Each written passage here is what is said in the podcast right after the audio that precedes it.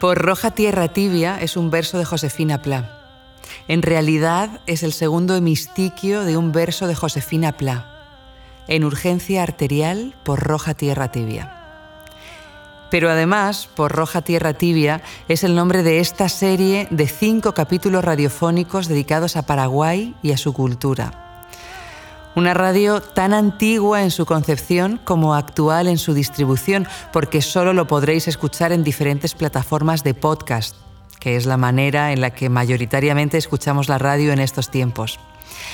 Y antigua porque en los cinco programas vamos a conversar con austeridad y con hondura, con invitadas que nos van a permitir dibujar el paisaje de la cultura paraguaya a través de diferentes perspectivas. Y lo haremos olvidándonos casi del tiempo, más allá de ese ritmo vertiginoso y superficial a veces que ha hecho de nuestra atención un animal perezoso. Estamos en el Juan de Salazar, el Centro Cultural de España en Asunción. Es un lugar lleno de vida y esa vida se nos va a colar a menudo en los programas. Intentamos en un primer momento hacer algo más aséptico, pero luego decidimos que es momento de que la vida vuelva a escena y la escena también es la radio. Así que perdonad e integrar todos los sonidos que vayan más allá de la propia entrevista, porque también forman parte de ese paisaje cultural que queremos dibujar con esta radio. Sebastián Falcón, a los mandos técnicos, y Eva Guillamón, quien nos habla. La música de la sintonía y las canciones con las que cerramos cada uno de los cinco capítulos son de Dúa de Pel, el grupo de música con el que Sonia Mejías y yo misma estamos de gira por Sudamérica, gracias al cual este programa está siendo posible. Bueno, en realidad no cierran los cinco programas, solo los cuatro primeros, porque en el quinto hay una sorpresa. Cerramos el capítulo, la serie, mejor dicho, de, estas entrevistas que hemos ido haciendo acercándonos al paisaje cultural paraguayo y lo cerramos de una manera muy especial, no con una persona con la que yo converso, sino con seis, ni más ni menos. Este capítulo de Por Roja Tierra Tibia va dedicado a la música paraguaya y para ello estoy feliz de contar con Patti La Torre. Hola, Patti. Hola, ¿qué tal? Con Steffi Ramírez. Hola. Steffi, que además, tengo que decirlo, es la que me ha ayudado a gestionar toda esta mesa, o sea que mil gracias, compañera. No, por favor. Con Rocío Robledo. Hola, ¿cómo están? Hola, Rocío. Con Norma Ávila. Hola, muy buenos días. Noemí Velázquez. Hola. Y Lucero Sarambí. Hola. Cuando estábamos montando esta mesa de, de músicas, tenía mucho interés en que no hubiera solo músicas jovencitas, ¿no? Y cuando digo jovencitas me refiero hasta los treinta y pico años, ¿no? lo que se puede considerar más o menos una juventud incluso dilatada. Quería que hubiera también mujeres que llevaran ya una trayectoria un poco más larga, ¿no? porque es verdad que hay que apoyar a la juventud, por supuesto, pero llega un momento en que cuando dejas de ser joven, sobre todo si eres mujer, ya no hay que apoyarte, más bien hay que quitarte porque molestas. ¿no? Entonces, sí que me gustaría cuando intervinierais que os presentarais con, con vuestra edad también, porque creo que es algo a, veces a, reivindicar también, ¿no? No solo las mujeres jóvenes hacen cosas interesantes. Patti, ¿tú cómo empezaste en la música?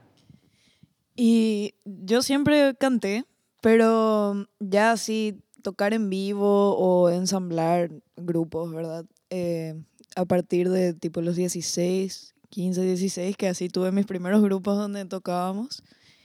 Y, bueno, a los 19 sí formé parte de, una banda que se llamaba Mistroy. Y con ellos sí tocamos así un, tipo unos dos años.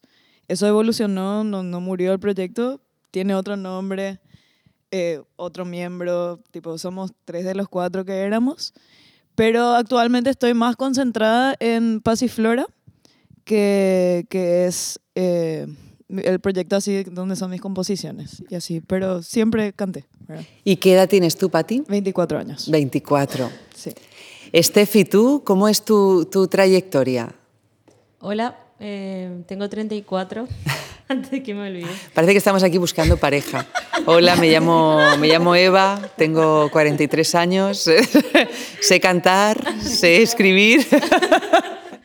Eh, tengo 34 años y la verdad que fue como no lo veía algo rentable o algo posible. Cuando yo tenía 10, ponerle que sí veía a, las artistas internacionales, pero no como que acá podía dedicarme a eso. Sí, sí me daba cuenta que me gustaba algo artístico o cantar o qué sé yo, ¿verdad? Pero no que eso después podría llegar a ser mi trabajo o, o parte de mi vida o algo. Entonces, como que, bueno, terminé el colegio, terminé la facultad, como que toda la vida, entre comillas, como todo lo que hay que hacer, ¿verdad? Es lo que te dicta la sociedad. Y, pero sentía un vacío, era como que, sí, esto está correcto ante mi familia, eh, está todo bien, pero yo tenía como un vacío de que, ah, ¿qué es lo que quiero hacer con mi vida? Entonces ahora tú tienes una carrera mm, activa en lo musical. Sí, sí, soy cantautora y tengo un material discográfico.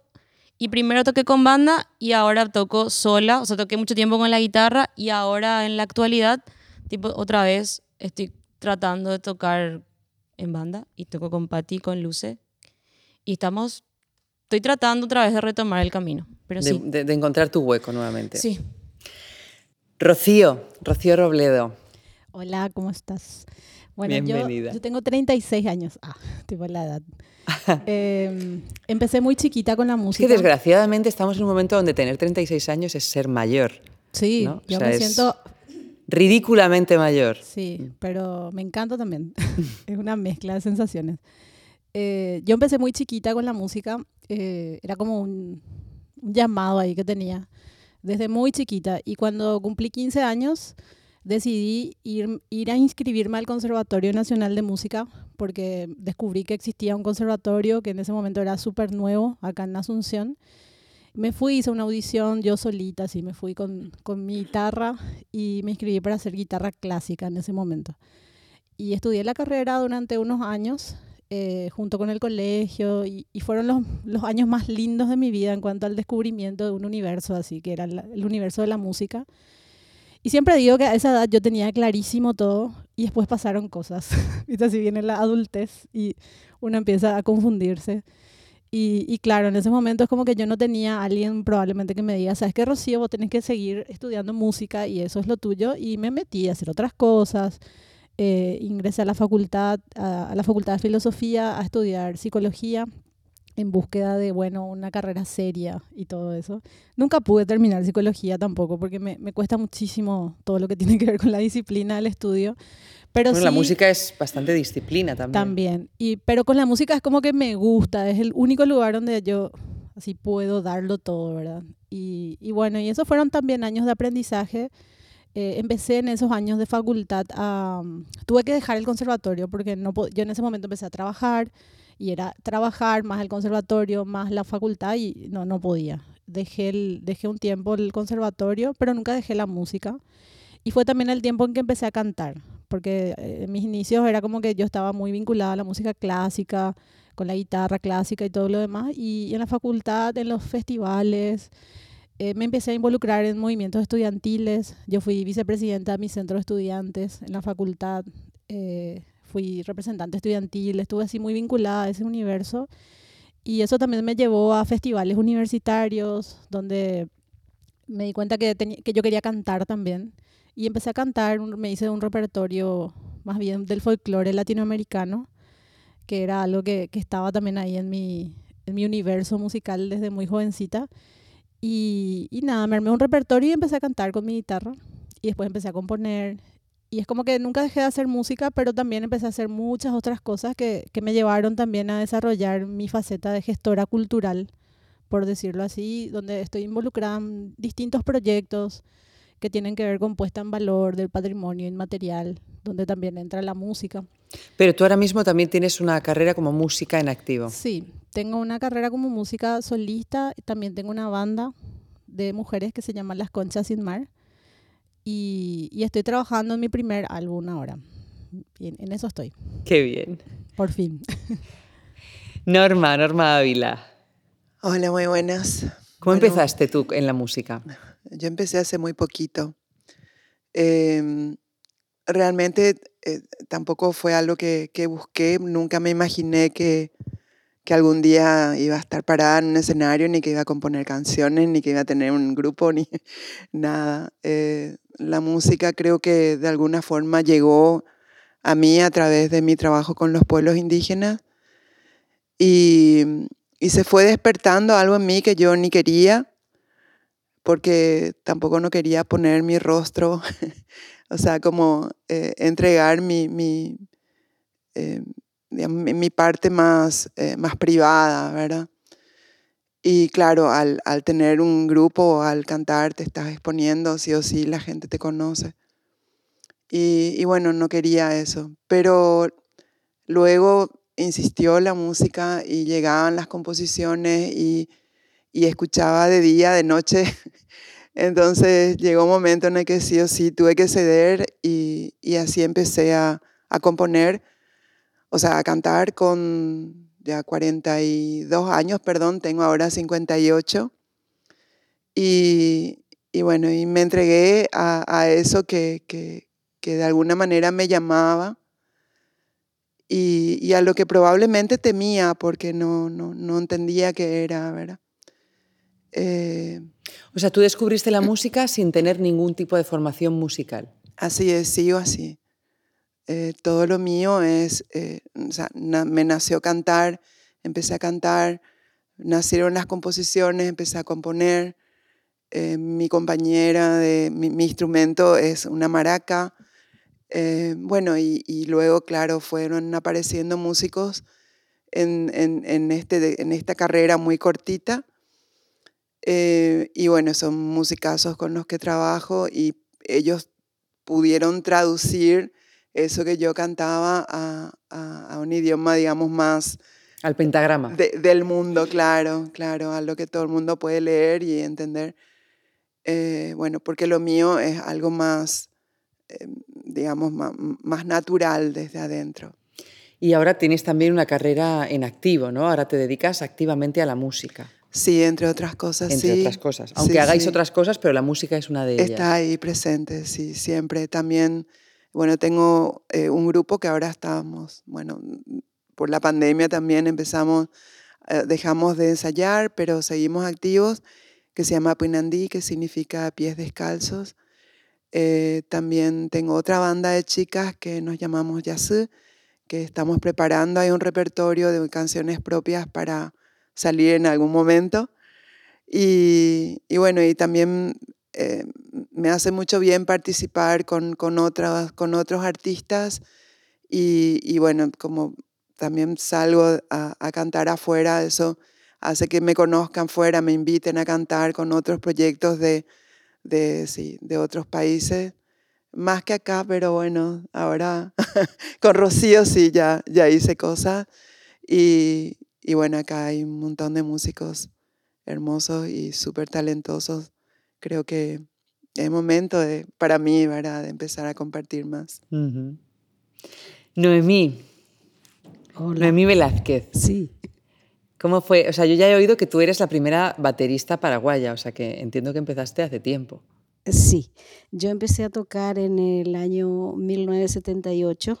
En realidad no soy la primera baterista del Paraguay, había otra chica antes, una señora, se llamaba Suni Galeano, que era integrante de una orquesta llamada Las Estrellas Femeninas. O sea, hay una, una historia muy linda de las orquestas femeninas acá en el Paraguay, donde la líder siempre fue la señora uh, Catalina Pereira, más conocida como Catunga, que actualmente tiene 80 años. Ella fundó la primera orquesta femenina del Paraguay en el año 1962 y se llamaban Las Estrellas Femeninas. Entre, entre Catunga y yo hay 20 años de diferencia, ¿verdad? Entonces ella cuando yo nací, ella ya fundaban las orquestas.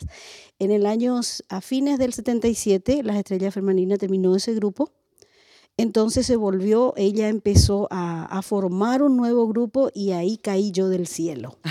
Porque yo siempre digo que yo nací tan tan. Mi papá era músico, entonces yo de chiquita, eh, mi papá me enseñó, yo no me quedaba nunca quieta. Entonces, la única manera que encontró mi papá en que yo prestara atención a algo y me quedara quieta era haciendo música.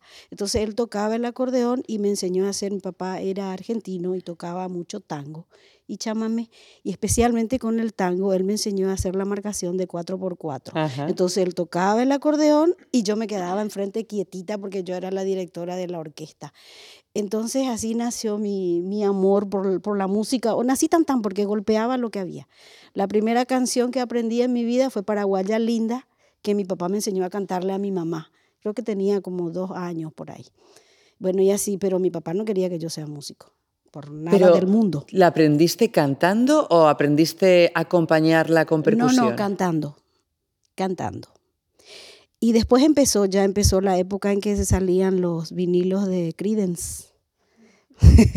yo tendría unos 7, 8 años por ahí y yo con mi disco de Creedence rompí los sillones de mi casa, rompí los tapizados de la silla, ligué unos cuantos cintarazos por eso. Eh, y así, tenía una batería hecha de toda armada de lata que yo hice. Porque a ti te dio, te pregunto porque es curioso, o sea, la percusión es algo, o sea, no es probablemente el, primer instrumento que a una se le ocurre cuando, no, no, cuando quiere, cuando descubre la música. Claro, claro, no, pero yo amaba. Yo he visto una, una batería y yo quedé loca, pero dije yo, una nena mi papá no me, ni guitarra no me quería mandar a estudiar, nada. Porque era muy así, muy, era un, como, como él era músico y conocía el mundo de fuera, no quería que yo sea parte de eso porque de alguna manera me estaba protegiendo, pero no pudo. Y empecé a estudiar y era cosa de que sí o sí, eso fue en el año 1978 y ya se formaba California Superstar, que es la primera banda de rock acá en Paraguay que existe que hasta ahora seguimos tocando. O sea, sigue eh, eh, California Superstar sigue existiendo. Sigue existiendo y esta señorita hermosa es nuestra bajista. Ah, porque hay una mezcla tremenda de edades ahí. Qué bien, qué bonito, la verdad, qué bien, que, que, eso es una cosa que me interesa mucho. Esta señorita hermosa es nuestra última invitada, es Lucero Sarambí. Muy buenas noches, Lucero. Hola. Que yo no sabía que era bajista, yo pensaba que tú eras vocalista y guitarrista, pero no sabía que eras bajista. Bueno, yo tengo 26 años para empezar con... Yo también inicié muy de pequeña con la música. En realidad estuve en contacto con la música de pequeña, no, no inicié tanto. Eh, mi casa es una casa llena de música. Mi abuelo hace peñas todos los domingos hasta ahora. Se, se reúne con sus amigos, distintos instrumentos, tocan folclore. Es muy hermoso. Entonces yo desde que nací viví eso. Mis padres también, los dos, hacen música, cantaron juntos mucho tiempo. Cuando decidí, cuando, decidí empezar a tocar un instrumento, me dijeron no. No, porque no querían lo mismo, no querían que yo entre a ese mundo musical. Por suerte mi sí fue un poco más firme que, que su no. Y bueno, acá me ven todavía haciendo música. Empecé a estudiar eh, en el Conservatorio Municipal. Hasta ahora sigo estudiando en distintos lugares, de distintas maneras. Y bueno, fui viajando en un mundo de bandas y de distintos géneros desde que tengo 15 años. Em, en esa exploración, creo que esa exploración es la que a mí me apasiona. Entonces fui de distintos géneros, distintos instrumentos, em, explorando muchísimo lo que es la música. Hasta ahora lo sigo haciendo, usándolo como un medio para cumplir otros sueños, como viajar mucho. Entonces, nada, actualmente Em, estoy con un proyecto solista que es justamente Lucero Sarambí, que yo siempre quiero darle el crédito a las personas que me inspiraron a subir sola a un escenario y cantar mis canciones, que son primeramente estas dos personas que están acá, Norma Rocío, también Claudia Miranda, que es otra cantautora paraguaya. Em, verles a ellas a mí me inspiró muchísimo y me dio la fuerza suficiente, creo yo, para poder subir y tocar sola a un escenario. Porque como te digo, yo era una chica de estar en bandas, tocar instrumentos siempre atrás. Em, y también estoy con las California Superstars desde hace seis años tocando el bajo. Y estas señoras fueron las que a mí me hicieron tocar el bajo. Porque yo no tocaba el bajo cuando entré a esta banda. Quiero aclarar. Bueno, tocar el bajo es una cosa muy compleja, ¿no? El bajo lleva toda la armonía del grupo, o sea que tocar el bajo no es cualquier cosa. Yo soy, mi, mi, primer instrumento es la guitarra. Soy guitarrista y cantante. Y nada, de ahí fui partiendo a, a otros lugares. También toco el saxofón, eh, un poco de charango y sigo explorando muchos instrumentos que quiero tocar. Cuando yo, a la primera que yo conocí de, de vosotras fue a Steffi y, me dijo una cosa que me pareció muy interesante y por eso yo quería que en, esta mesa de hoy hubiera mujeres de diferentes edades. Y es que ella me decía, yo cuando tenía 20 años no tenía referencias o no tenía referencias suficientes, ¿no? ¿Cómo ha ido evolucionando la, la música? Nos ha hablado Noemí de las eh, California Superstar, pero eh, ¿cómo está el panorama musical paraguayo y cómo ha ido evolucionando desde 20 años a esta parte? Entiendo que las que sois más jóvenes no, no tenéis esa información, pero ¿cómo lo habéis ido viviendo? Contestad quienes queráis. Bueno, eh, voy a agarrar la pregunta para empezar a abrir el tema. Yo, eh, yo comparto lo que te, te, contó Steffi, porque tenemos más o menos la misma edad, ¿verdad? Y claro, yo a, a los 20 años no tenía idea de que existían las California, por ejemplo. Eh, mi papá después me contó alguna vez, pero yo pensé que era algo que ya no existía, ¿verdad? Eh, y bueno, y en fin, yo, yo también cuando tenía 20 años no, no había muchas mujeres haciendo música. Eh, pero sí que había hombres haciendo música. Había muchísimos hombres, siempre. Y eso te generaba mucha inseguridad, ¿verdad? Yo, yo me sentía súper insegura de subirme a un escenario, porque además muchos de los hombres con los que yo me juntaba eran del mundo del jazz y había como un, así un nivel que había que tener para subirse al escenario y era como que te daba pánico. Y claro, y ahí en eso yo le conozco también a una cantautora popular que se llama Claudia Miranda, que ella es así genial.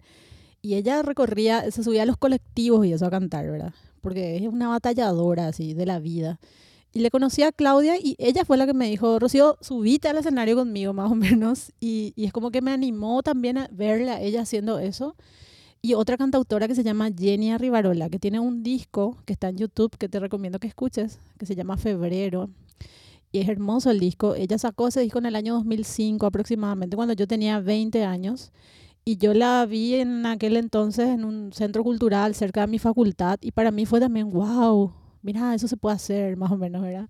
Una mujer cantando sus canciones y además una mujer que, que no estaba sexualizada en el escenario, porque a mí también siempre me espantó esa idea. Yo siempre no, no, no me gustaba eso de que, ay, tenés que ser la femme fatal para subirte a un escenario, que es lo que se te exige, ¿verdad? Como una frontwoman. O sea, todos los hombres esperan eso de una cantante. Tenés que estar buena, tenés que ser sexy y tenés que ser reafinada. Y es como que un montón de cosas que yo no sentía que tenía. Y bueno, entonces me sentía muy sola. Pero estas mujeres, que eran poquitas, a mí me animaron a subirme, a agarrar una guitarra y defender mis canciones en un escenario. Y ahora me doy cuenta que eso también que yo hice le, le generó seguridad a otras chicas mucho más jóvenes. O sea, la importancia de las referencias, ¿verdad? Y ahí nomás quiero, quiero hablar también de, de algo en lo que yo estoy metida y creo que todas nosotras, ¿verdad? Eh, que es el Festival Sorora Música, que es un festival que nació justamente eh, para visibilizarnos entre nosotras, ¿verdad? Es un festival hecho por mujeres para visibiliz visibilizar el trabajo de las mujeres músicas, que nació en el 2019 y también inspirada en otras chicas que ya venían haciendo esto, ¿verdad? Hay otro festival que se llama Cuña Fest, que allá por el 2005, 2006, ellas también ya hacían un festival más, más, más en el mundo del rock, pero sí era un festival referente de las mujeres y nada, esas son cosas así, pe pequeñas acciones que creo que nos inspiraron a otras para desarrollar otros proyectos y, y que es súper importante, o sea, haciendo una reflexión, la importancia de ver otras mujeres en los escenarios. O sea, nosotras defendemos eso porque eso es lo que a nosotras nos hizo subirnos, animarnos, porque tenemos todas un montón de miedos. eh, de no poder cumplir con los estándares que te exige una industria musical súper machista, sexista, que, donde las mujeres somos un objeto de, de, de consumo, ¿verdad? Eh, y eso se sigue viendo hasta ahora. Entonces, para mí, verle a mujeres tocando distintos instrumentos en un escenario es empoderar, empoderarle a las niñas del futuro. Porque eh, una niña que le vea a Noemí tocando la batería eh, va a sentirse identificada. Y así muchas otras nenas que nos vean a nosotras subirnos a los escenarios y, y la diversidad también de mujeres. Justamente eso que vos decís, la edad, que no seamos todas eh, claro, hay que, hay que mostrar, ¿verdad? Que la vida no se acaba a los 20 años, que una puede seguir haciendo música forever y que las Yo, mujeres... más que puede seguir, creo que debe seguir haciendo música. Entonces, Porque si no es el hobby, ¿no? El hobby que una tenía de, de jovencita cuando se podía permitir hacer cosas que no fueran serias, pero bueno, ahora que ya eres una señora, que tal vez te tengas que ocupar de unos hijos y de una casa, si es que es tu caso, y si no, pues que ya tienes edad para ser una señora respetable, tranquila, ¿no? Pues ya deja tu hobby, deja que los profesionales se encarguen de la materia y los profesionales generalmente suelen ser eso, los profesionales. ¿Cómo acogió este movimiento de mujeres que empezaron a ocupar un espacio que hasta ese momento era absoluta y exclusivamente masculino? ¿Cómo lo acogió la crítica? ¿O Yo lo recibió? creo que sigue siendo bastante masculino en realidad. Es como que en los festivales, bueno, nosotros no tenemos todavía cupo femenino, por ejemplo, ¿verdad? Y de hecho a mucha gente le parece una estupidez exigir que nosotros tengamos espacio. Pero obviamente en un mundo machista y otra vez en Paraguay que es súper machista, súper misógino, a las mujeres eh, se les ningunea o no, no se les toma en serio, ¿verdad? O no sé, como esa misoginia hace que ellos no puedan apreciar también la sensibilidad que tenemos en la música o tipo, porque son distintas sensibilidades, ¿verdad?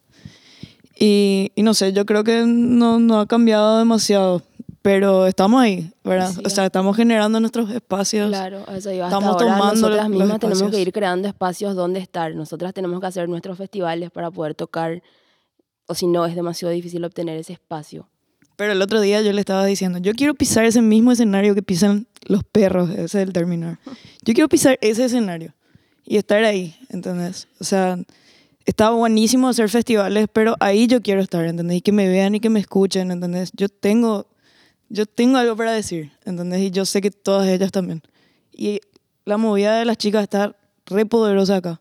O sea, nos merecemos esos espacios. Y estamos ahí, tipo, Y- generando. Por ejemplo, el- en estos festivales que organizáis.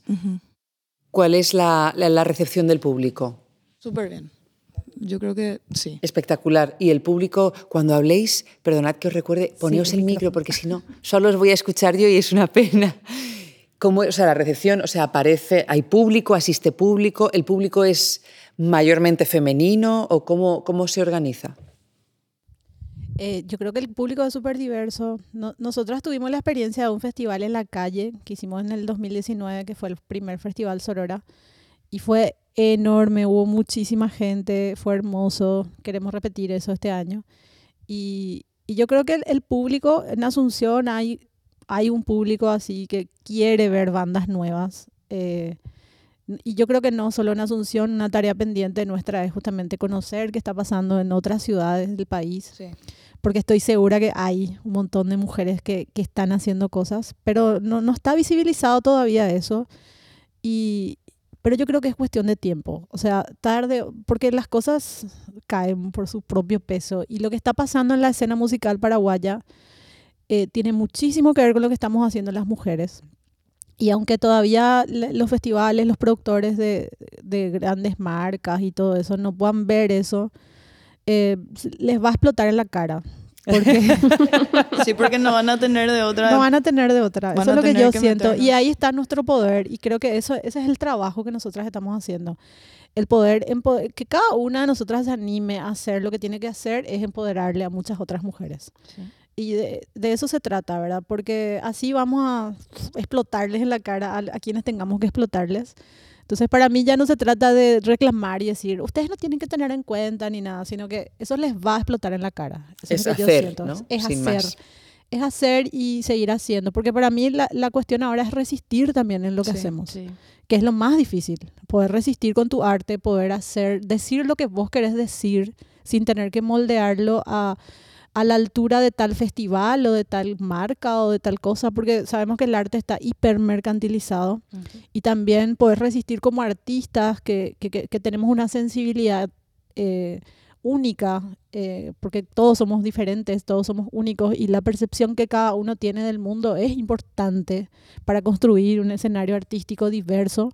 Para mí poder defender tu voz en medio de tanto mercantilismo es resistir. Y ese es el arte al que yo suscribo, ese es el arte que a mí me gusta y, y es, me parece, para mí, seguir haciendo eso es también empoderarle a otras mujeres y a otras otras disidencias, ¿verdad? A que se animen a ser quienes quieren Claro que ser. sí. Sin tener que subirse ahí a mover el culo nomás y qué sé yo, ¿verdad? Que Mm. está todo bien, pero no es lo único. Sí, yo creo que también es un poco lo que tú estás diciendo, Rocío. No sé si, si tenéis esto en mente, pero hay una, bueno, no sé si es una anécdota, pero es una, una parte de, de- la historia que a mí se me quedó muy grabada. Cuando una mujer de verdad, creo que se llamaba la película chilena que se hizo con el Oscar a la mejor película extranjera y tenía de, digamos, particular que era una película que estaba protagonizada por una mujer transgénero. Cuando recibió el, el Oscar a la mejor película extranjera, pues subieron los productores y agradecieron a todos. Y por supuesto subió ella, que es como el emblema de la película. Y ella solo dijo tres palabras que a mí me, emocionan mucho y de hecho me, me emociono siempre que las recuerdo, que dijo libertad, compromiso y resistencia. ¿No? Como esas cosas que todo artista tiene que llevar a cabo. O sea, la libertad de poder hacer lo que realmente quieres, más allá de las leyes del mercado, el compromiso, porque una carrera artística, sea musical o del tipo de la disciplina que sea, necesita una entrega infalible y resistencia porque no te lo van a poner fácil y aún así tienes que seguir haciéndolo.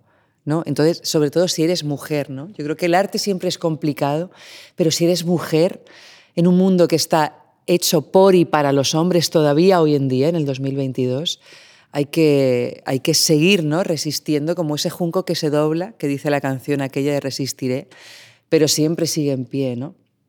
Hay una cosa que me interesa mucho, que alguna de vosotras ha hecho mención, y es eh, cuando hablabais de que había músicos de jazz que hacían cosas como con un gran nivel de formación. En, los estudios musicales, que yo no digo que sean imprescindibles para, para, hacer música, ni mucho menos. De hecho, Norma, tú nos contabas que a ti te vino, te llegó tu propia voz a los 42 años y no tenía que ver con una técnica. Yo pienso, por ejemplo, en mujeres como, por ejemplo, Violeta Parra, ¿no? que es una cantora absolutamente de referencia para ya no solo Latinoamérica, sino para mí todo el mundo.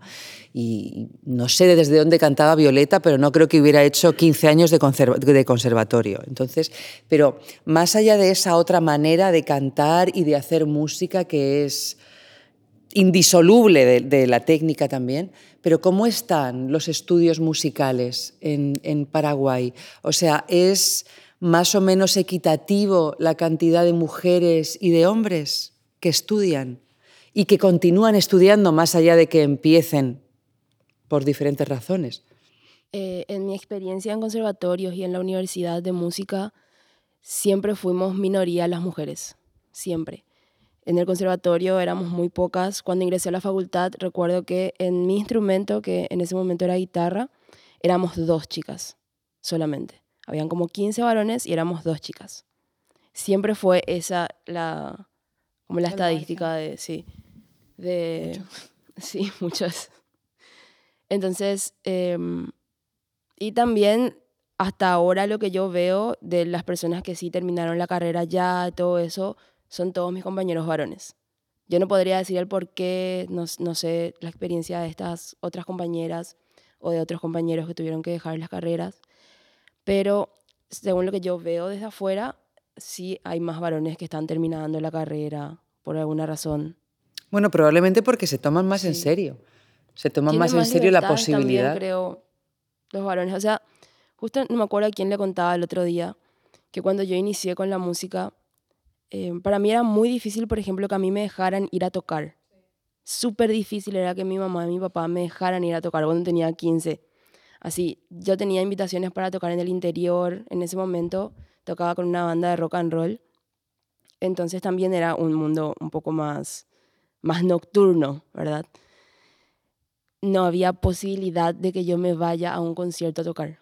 Así, y, y por suerte también, así, fui rebelde y me fui igual a tocar, pero, pero fue mucho más complicado. Entonces, lo que yo veía Por temas de seguridad, te Claro, por temas ¿no? de seguridad y el miedo que siempre hay de que la mujer salga sola. Y lo que yo también veía mucho es que los varones no tenían ese problema. Entonces también desde ese lado cuesta un poquito más continuar la carrera y seguir caminando en este... En parte yo creo que es un lenguaje también así entre los hombres, como que entre ellos nomás también arman, entonces entre ellos se motivan. Más o menos lo que estamos generando nosotras, ¿verdad? Claro. Ahora, pero como, como esa es la norma así en el mundo, ¿verdad? Es como que ellos están tipo, a- arman y, y ya sale, ¿entendés? Ellos ya, ya consiguen toques ya, y la gente se recopa, o sea, no sé. ¿Sabes qué? Eso me pasaba en la facultad que tenemos una materia que se llama Laboratorio de Experimentación Musical, que es un ensamble que se hace con, con personas de toda la universidad, de diferentes cursos, ¿verdad? Y siempre terminábamos tocando las dos solas. Eran así, las bandas de hombres, bandas de hombres, bandas de hombres, mi compañera y yo. Siempre. No, ¿Y tú aquí y no lo se dan ni cuenta, creo yo. Así, tipo, ya es así a un nivel inconsciente. Pero ese esa, esa es la desgracia, ¿no? Que está Sí. tan metido en el inconsciente colectivo Claro, sí. Que, no, que, que no se dan cuenta. O sea, y entonces al final Algo una que- parece una algo que me histérica. parece importante, yo hacía mi experiencia porque estudié también cuando era jovencita. Muchas de las chicas que estudiaron conmigo en aquel entonces, em, muy pocas son las que quedaron, las que pudieron resistir. Porque está el tema de la maternidad también. Eh, sí. Eso es un tema para las mujeres, ¿verdad? Sabemos. Y es algo que nunca, nunca se discute a la hora de, de darnos mérito. O sea, es así, no, pero no hay tantas mujeres que hagan esto y qué sé yo. Y cuando en realidad lo que se está invisibilizado es que las tareas de cuidado recaen sobre las mujeres. Y así como no tenemos permiso para irnos a ciertos lugares, ser madre y ser música en el tercer mundo es una batalla. Yo no soy madre, por ejemplo, y es una elección. Por elección. Es una elección porque no me animo. No me animo porque apenas estoy, lo estoy logrando así, ¿verdad? Eh, En términos económicos, o sea, Paraguay es un país difícil, duro en cuanto a que no hay garantías sociales de nada. Acá todo te cuesta dinero, o sea, el hospital, el moverte, eh, todo es dinero y, y no, no hay ningún tipo de seguridad social. Y menos para los músicos y las músicas. O sea, hacer acá música es vivir de presentar proyectos, de así cruzar los dedos para que te salga un proyecto este año y poder moverte. ¿Cuántas Imagínate- estáis viviendo de la música? Económicamente. Yo enseñando. Tú enseñando. Que de Sí, alguna manera. Sigo tocando y te estamos grabando también lo que podemos porque nosotras solventamos nuestra propia gra- grabación. No es que tenemos que alguien nos paga, no. Nosotros con nuestra plata producimos vuestros nuestra- propios nuestra- nuestra discos y música, sí. espectáculos. Y yo enseñando. Yo soy profesora de batería, de música y con eso. Yo también desde la docencia. Creo que es el lugar más seguro para vivir de la música acá, porque de tocar, no, No se puede no vivir. se puede vivir. Noemí, ¿tú que empezaste hace más tiempo? ¿Tú eres madre?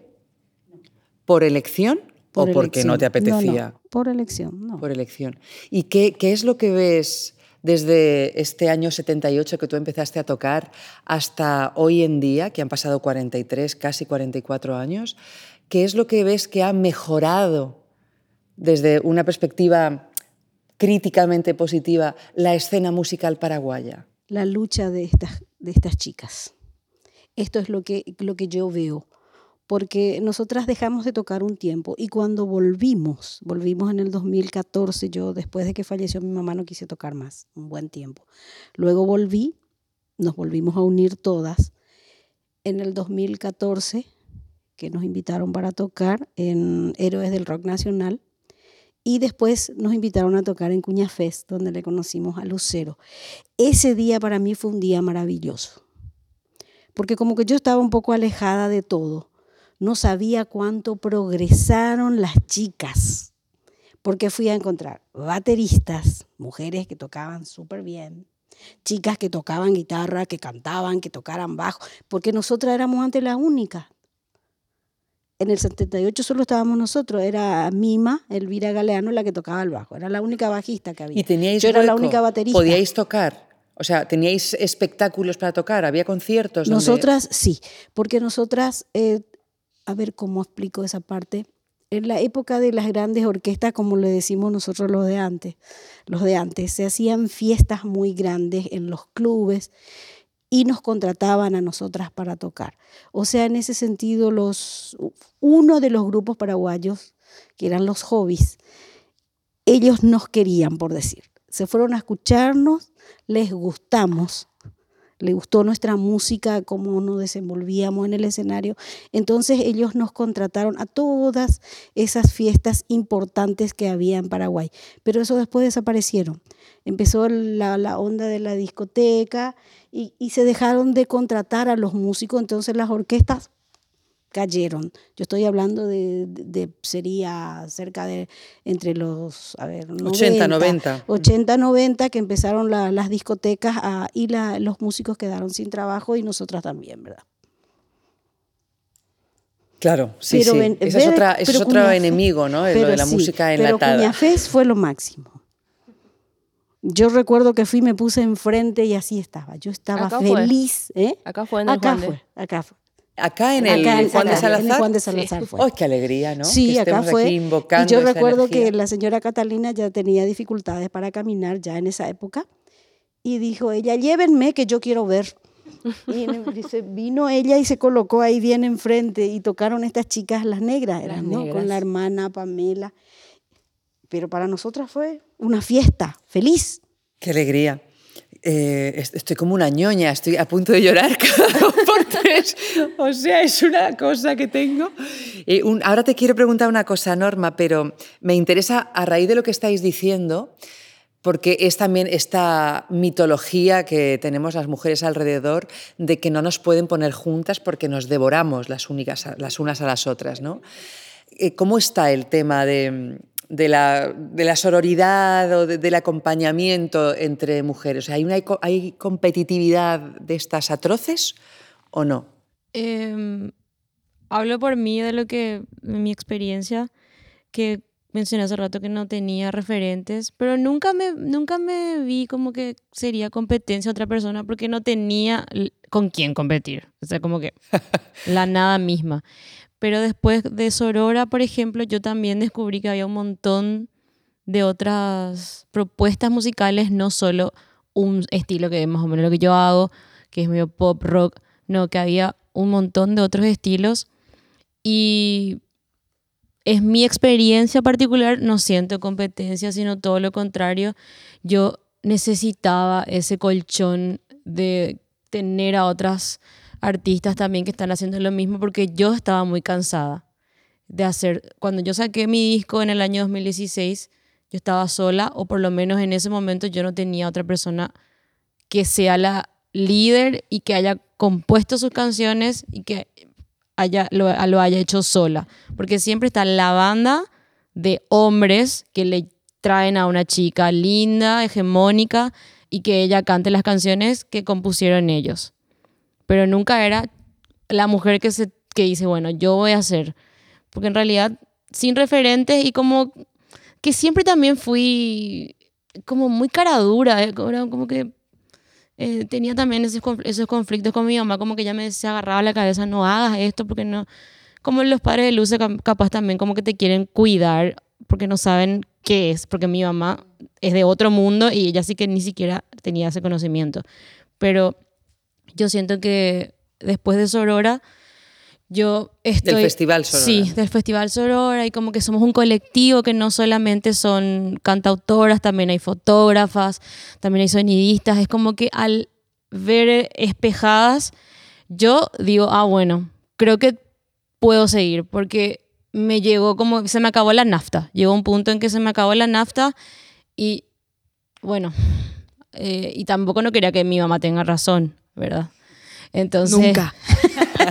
entonces era como que, qué alivio. Y para mí, a mí me hincha y me infla el pecho eh, conocerles, porque son inspiradoras. Ellas para mí son unas niñitas ñambeñas, o sea, como que Pero yo le estoy robando la energía, ¿verdad?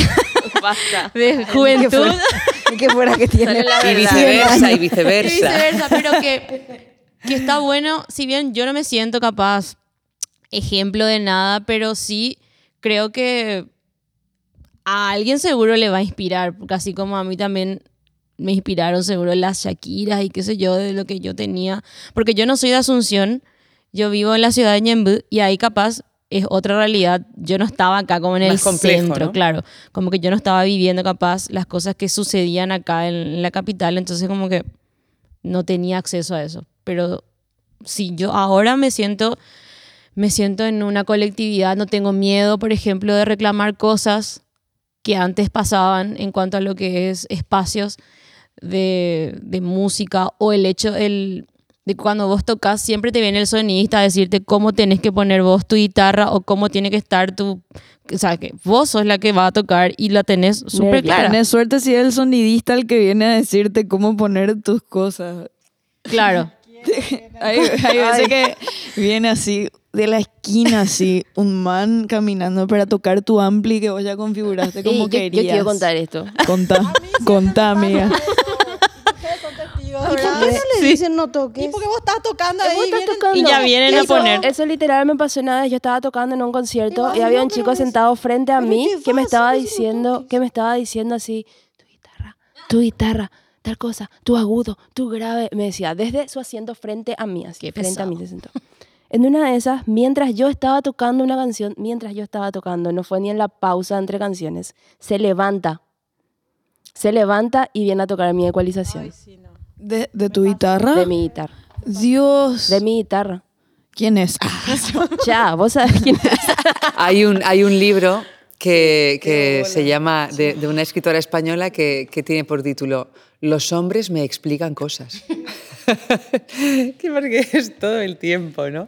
Y desgraciadamente yo creo que, como decíais antes, a veces no ni siquiera se dan cuenta porque está tan metido ¿no? en, esta, en este inconsciente colectivo, tan metido de que está mm, la, la muchacha que, que mi tía escribe poesías y le salen bonitas, ¿no? Así esta cosa, así como, como de paternalista, sí, como de aprendiz eso. constante. Eh, esa- pero esa actitud también, ponerle, no sé si alguien acá toca con, tipo, ponerle así, hombres tipo 40 años o mayores o no sé, pero a mí me pasa que compartiendo así con hombres mayores, como que notas que hay como un, ay, chulina, ¿verdad? Que sería tipo...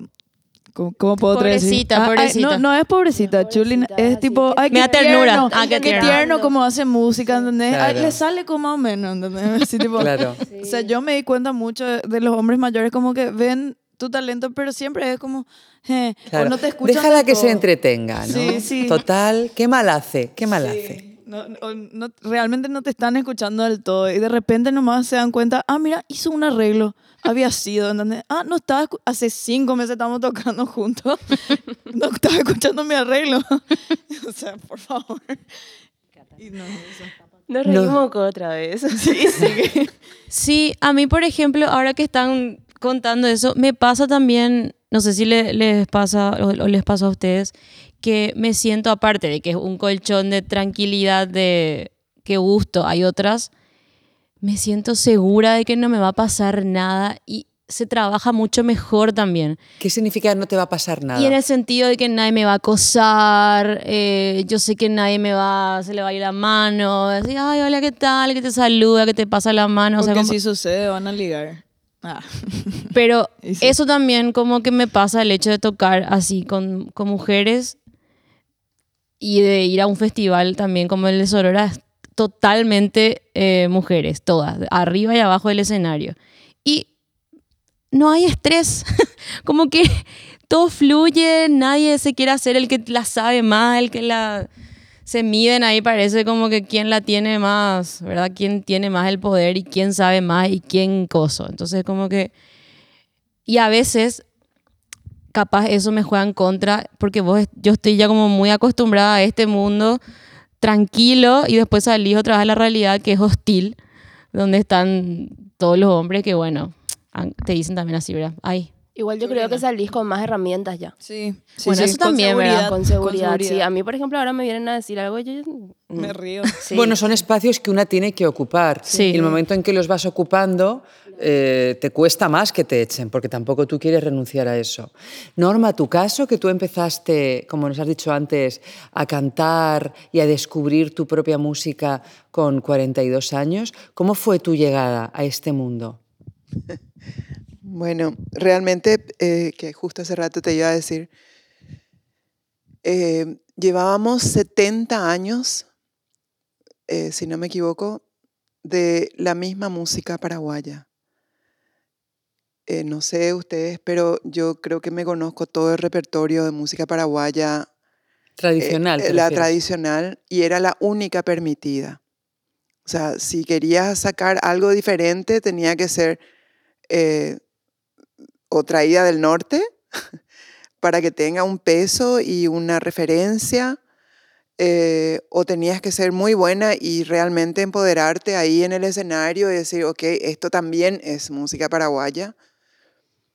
En mi caso, no tuve realmente con quién medirme, porque lo que, el tipo de música que, que, compongo eh, eh, tiene que ver mucho con, con los pueblos indígenas, con la naturaleza, con, con- la humanidad desde, desde algo más esencial. Entonces tiene un contenido, eh, mm, si se quiere, profundo, pero era algo nuevo, diferente. Entonces tampoco yo sabía cómo se iba a aceptar eso, si es que me iba a acabar roja por los tomates que me tiraban, eh, si iba a ser abucheada, si nadie se iba a ir a los conciertos, si, o sea, tenía un montón de dudas en ese sentido. Yo no pasé lo que las chicas pasaron porque de verdad desde el principio lo mío era lo mío, o sea, no, no había nadie que me pueda decir, mira, eso está bien o está mal, ni siquiera en la afinación, porque mi forma de cantar era ya distinta. Entonces, nadie me venía a decir nada, ni, ni, ni por nada, ¿verdad? Claro, era, un- era otro planeta. Era claro. Entonces, como, como venía así de otro planeta, realmente también había como un respeto. Ah, ok, es diferente.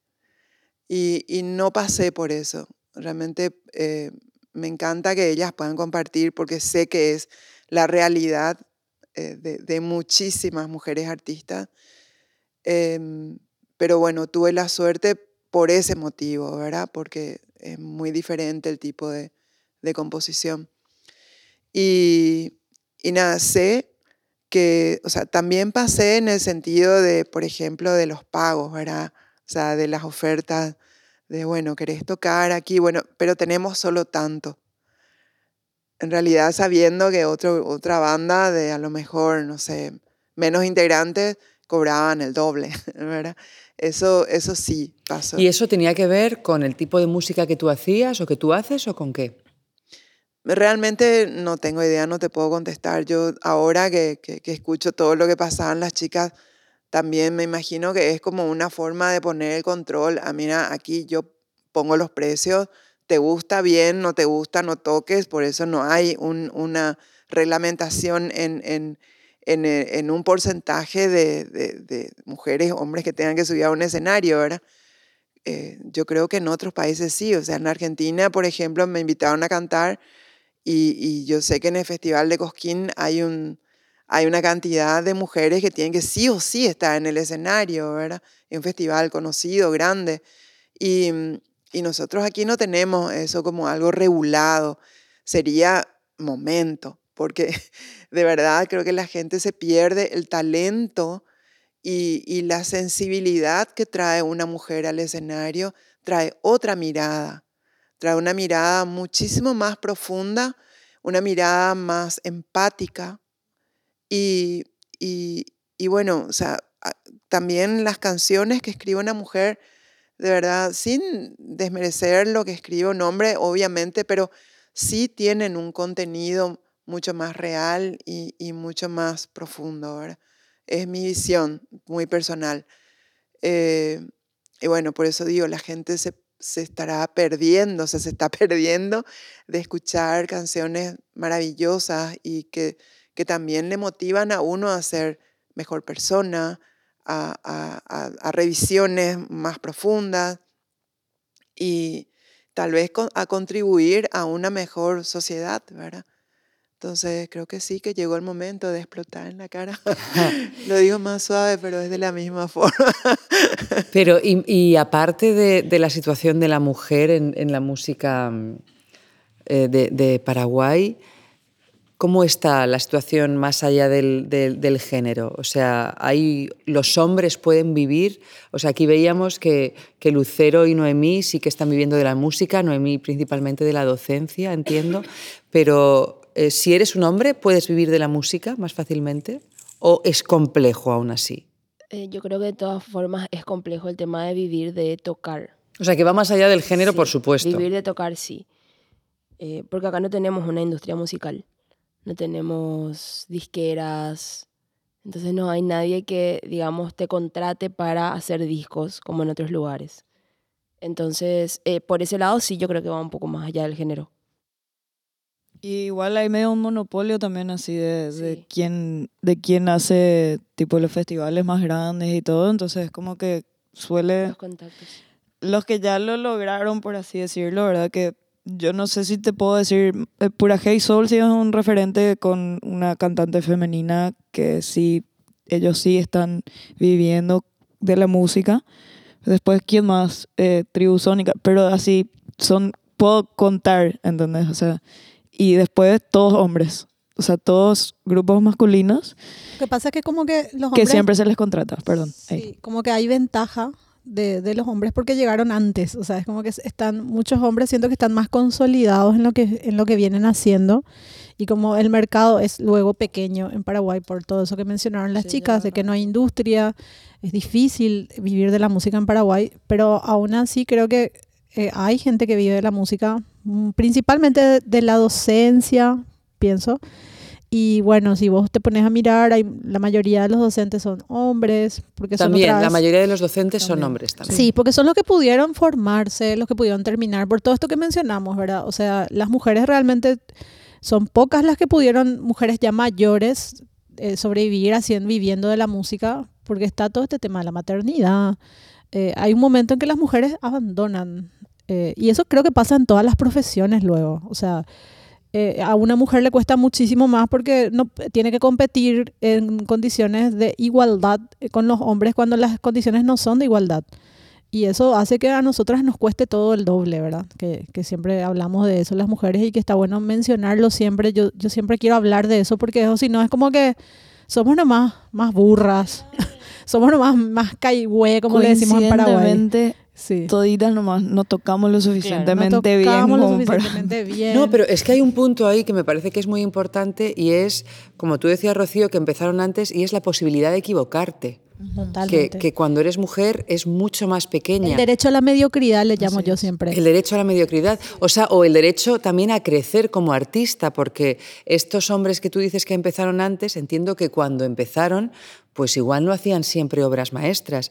Pero tú como mujer cada vez que haces algo tiene que, ser eh, de un nivel de calidad, porque si no, ay, es que claro. Es que yo sí me comparo, por ejemplo, con mis, con mis contemporáneos músicos de mi edad, que empezamos a estudiar juntos. claro, ellos empezaron ya a, jugar al escenario y qué sé yo, hace 20 años atrás, ¿verdad? Cuando para mí era así imposible subirme todavía a un escenario y me moría de miedo. Y ellos nunca jamás se dieron cuenta de eso, parece, nunca así me tuvieron en cuenta como una compañera artista, che, vení, pues vamos a tocar, así jamás. Ellos nomás jugaban, nosotras las mujeres éramos las groupies, las que teníamos que ir a verles tocar. Y obviamente que pasaron 20 años y el nivel de experiencia que esta gente acumuló es muy superior al que yo pude haber acumulado en cuanto a la posibilidad real de subirme a un escenario a hacer mi música. Entonces, obviamente que están 20 años adelante que yo y me va a costar muchísimo competir con, con gente que jamás dejó de estudiar, eh, que nunca jamás tuvo estas dudas existenciales que nosotras tenemos, estos miedos, ¿verdad? Eh, entonces, obvio, tienen más seguridad, esa seguridad que te da ser hombre en un mundo hecho para los hombres, por los hombres eh, obviamente que boicotea nuestras posibilidades. Entonces, yo creo que sí es más difícil para nosotras. Y en, en Paraguay ni qué decirlo, por todo eso que mencionamos, ¿verdad? Que el tema de que este país lo es difícil.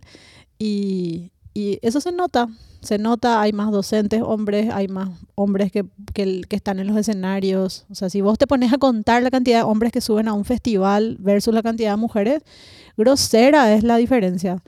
Hay a veces 70 hombres en el escenario y tres mujeres.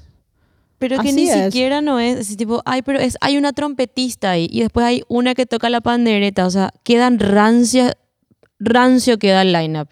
Y no es que no queremos que toquen los hombres, buenísimo, pero ya es, como dijo, grosero ya es. Que, Y monotemático. y, también. monote- y aburrido, porque se- lo- quiero repetir esto de rancio, porque los line-up no rotan.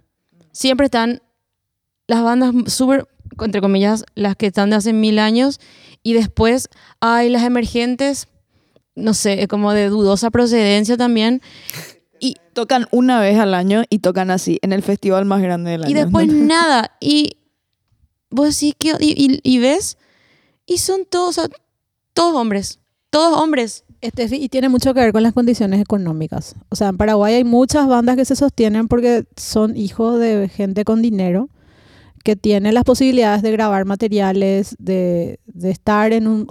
Mira, se manejan desde, qué sé yo, los brand managers de las marcas acá son todos de tal colegio. O sea, Paraguay es un país súper clasista, donde lo- los que dominan la escena son todos de tal colegio, eh, hijos, y se conocen entre ellos. Entonces, obviamente que para nosotras, yo vengo de un colegio público, eh, hija de trabajadores, no tengo ningún apellido pomposo, todo lo que hice en la música lo hice batallando y juntando las monedas, como todas las chicas acá. Y, y obvio, viene una banda que tiene la plata y puede producir un videoclip, puede producir un disco, mucho más fácilmente que, que gente que no tiene las posibilidades. Eso pasa con los hombres también, ¿verdad? O sea, hay hombres que no, no lo van a lograr porque no tienen dinero para poder sostenerse. Entonces hay como un- un- una burbuja ficticia también en el mundo de la música, así como hay en una burbuja inmobiliaria, hay una burbuja ficticia en el mundo de la música donde hay gente que se sostiene por su dinero nomás también. Entonces sus posibilidades son mayores porque tienen los contactos y tienen la plata para producir a un nivel que es imposible en términos de mercado en Paraguay. Claro, bueno, eso pasa en todas partes del mundo, ¿no? Desgraciadamente. Para cerrar, porque ya eh, nos hemos quedado ya muy justas de tiempo, yo quería, bueno, por supuesto, eh, os hemos oído cantar antes una canción y ahora quiero que cerremos con, con otra canción. No hemos hecho así mención a la canción anterior porque queríamos dejarla así como que apareciera, pero ahora nos vamos con, con una canción que si no me equivoco vais a interpretar todas.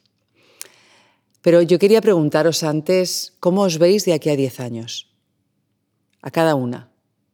¿Cómo os veis? Yo entiendo que es complicado, que lo que importa es el presente y es lo único que tenemos y de aquí a 10 años no sabemos ni siquiera si el planeta Tierra va a existir o ya nos lo habremos cargado minuciosamente como estamos haciendo. Pero ¿cómo os veis? ¿Cómo os veis? A ser, o sea, ¿cómo os veis? ¿Cómo os veis de aquí a 10 años? Eh, Steffi. Ojalá que me vean mi casita y tomando un rico café. y estando con tranquilidad y estabilidad económica. Ya sea de la música o bueno, de mi, de mi otro trabajo, pero sí, eso.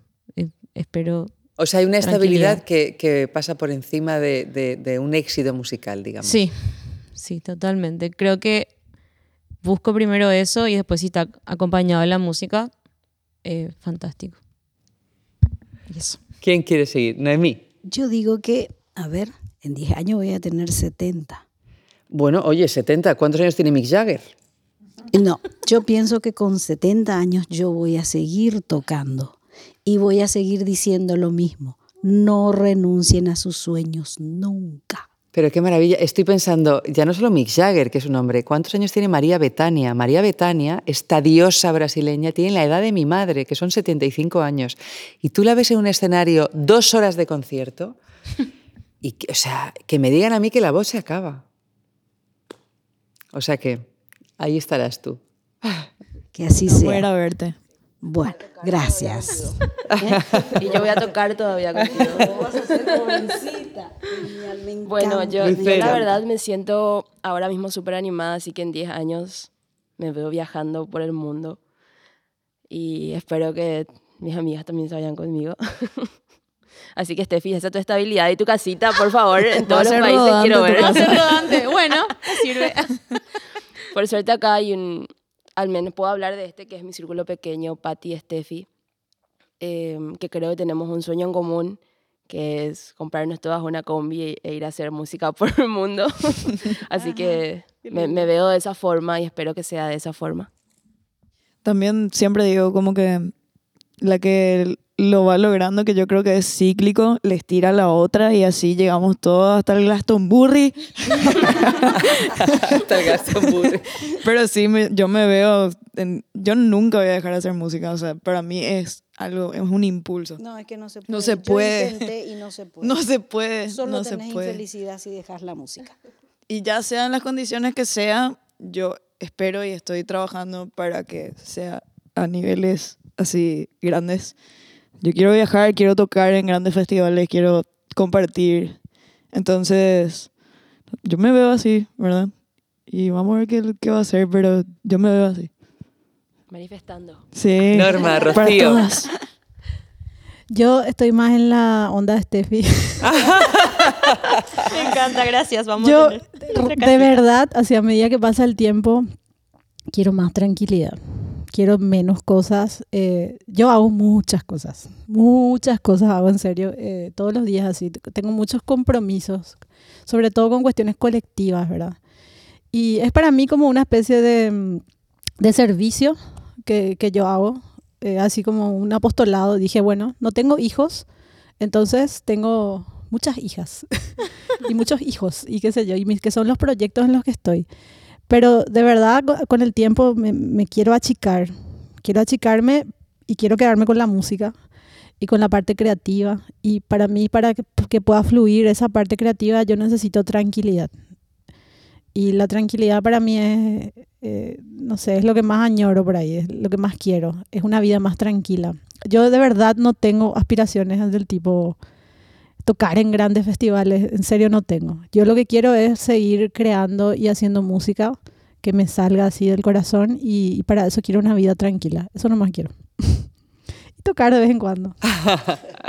Norma. Bueno, sí, yo también me uno a eso porque la verdad es que eh, sí, es hermoso tocar, es hermoso sentir el, el retorno del público. eh, siempre un escenario es como que te catapulta ¿verdad? a algo superior dentro de uno mismo. Y, me encanta eso, me encanta sentir eso. Creo que, creo que eso no, no, no es algo que uno ni siquiera se plantee dejar. Cuando la música te sale del corazón, crees continuar toda la vida. Y toda la vida es hasta el último día. Eh, tampoco, eh, o sea, no sé, creo que también por mi edad soy aquí, no sé si soy la mayor, pero casi. Em, sí, sí, bueno, bueno. Eh, creo que esa tranquilidad de la que hablan Rocío y Estefi es más bien la calma que, que, que- se requiere para poder conectar bien con eso que hace bien, que es la música, y poder transmitir eh, también a los demás, ¿verdad? Entonces sí me veo absolutamente en la música. Bueno, decidme qué, qué vais a cantar ahora. Ahora, la- esta última canción que, que espero que podáis participar todas.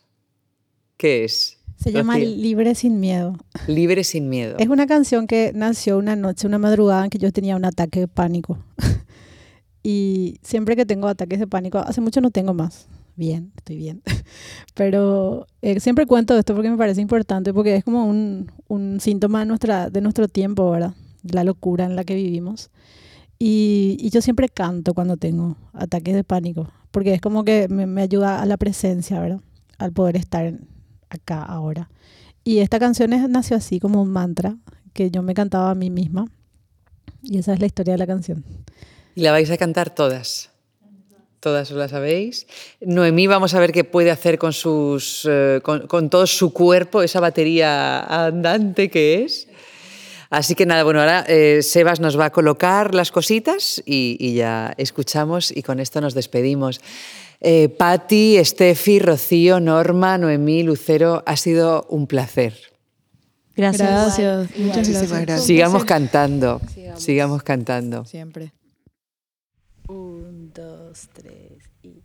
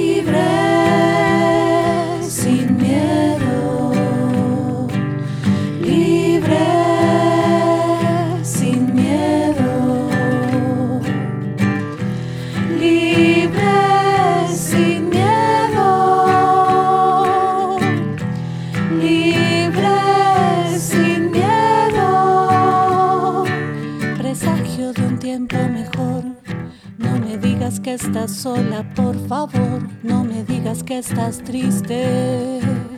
Vamos, desplega tus alas. De tanto buscar, dibujé mil mantras al andar. Porque siempre que sentí cansancio, me mudé de lugar. Resistencia y desobediencia. Resistencia desobediencia, resistencia y desobediencia, resistencia.